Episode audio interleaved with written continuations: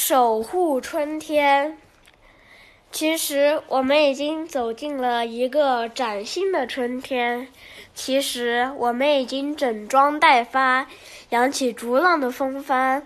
只不过带着春季里的偶遇，一场始料未及的倒春寒。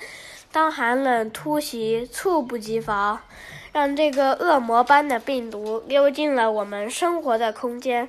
当人们把目光聚集在华中重镇武汉，当人们急切地关注着中国版图上的大片发红的亮点，凝重的空气压抑在每个人的胸前，阻止新冠病毒的蔓延，斩断一切疑似的来源。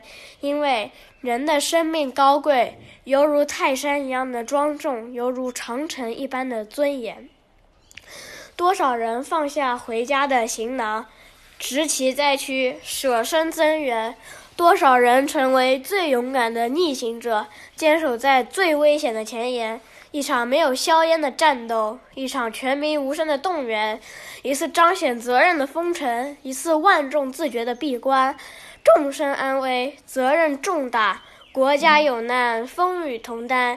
节目聚会的热闹少了，可人们的心却紧紧相连。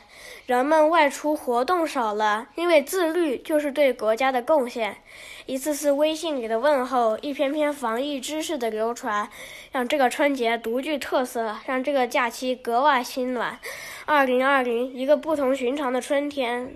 从除夕之夜家人般的惦念，到辞旧迎新凝重般的庄严；从大街小巷止水般的宁静，到电视机旁日日守候的热盼。春寒是一份无约的眷顾，疫情是一场特殊的考验。来吧，我们有坚强巍峨的靠山。